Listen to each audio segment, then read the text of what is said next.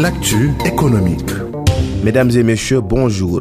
Au Sénégal, la BNDE affiche un total bilan de 279 milliards de francs CFA pour l'exercice 2020. Malgré le contexte de Covid-19, la banque a pu maintenir le niveau de son produit national brut à une bonne maîtrise de ses charges d'exploitation, ce qui a permis de dégager un résultat bénéficiaire comme c'est le cas depuis le démarrage de ses activités. L'année 2020 a aussi été marquée par le démarrage de son réseau d'agency banking qui compte à cette date 21 points qui viennent s'ajouter aux 16 agences réparties dans tout le territoire national dont un bus mobile. À la fin de son second plan d'affaires 2017-2021 dont les objectifs ont été dépassés, la BNDE compte se développer en renforçant son positionnement dans le secteur bancaire mais surtout en accompagnant le plan de développement économique, le PAP 2A avec un accent particulier sur les secteurs identifiés comme prioritaires. Le prix du cuivre bat son record de 2011 et établit sa meilleure performance de tous les temps. Un nouveau record historique à plus de 10 300 dollars la tonne, soit 5 587 626 francs CFA. Lee. Les analystes et autres observateurs du marché le pressentaient depuis quelques semaines et c'est désormais chose faite.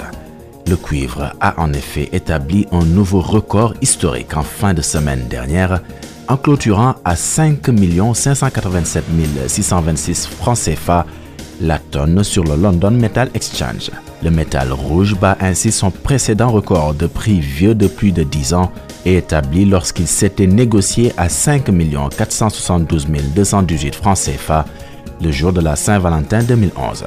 Il faut souligner que le rallye qui a porté le cuivre à ce niveau a démarré au plus fort de la pandémie de Covid-19. Après avoir baissé à l'apparition du virus à Wuhan, le métal s'est rapidement relevé grâce aux mesures de restriction drastiques imposées dans l'empire du milieu. Ces mesures ont en effet permis une relance rapide de l'économie chinoise alors que les restrictions en Europe et aux États-Unis peinaient à démontrer leur efficacité. Le super cycle des années 2000 qui a cumulé avec le record historique du cuivre est né d'une conjonction de plusieurs facteurs. Mais le point essentiel était l'accession de la Chine au rang de mastodonte économique. L'Empire du Milieu s'est en effet mis à consommer de grandes quantités de matières premières, poussant logiquement des prix vers le haut. Cette fois encore, c'est l'économie chinoise qui est à la manœuvre, même si cette forte demande risque de s'essouffler dans quelques mois. Abdurrahman Lee, merci pour toutes ces précisions. Merci à vous également, mesdames et messieurs, d'avoir suivi ce numéro d'e-business, présenté comme toujours avec un immense plaisir par Mamadou Kassé, assisté à la partie technique par Maxime Sen. Nous vous donnons rendez-vous demain dans Dakar Direct.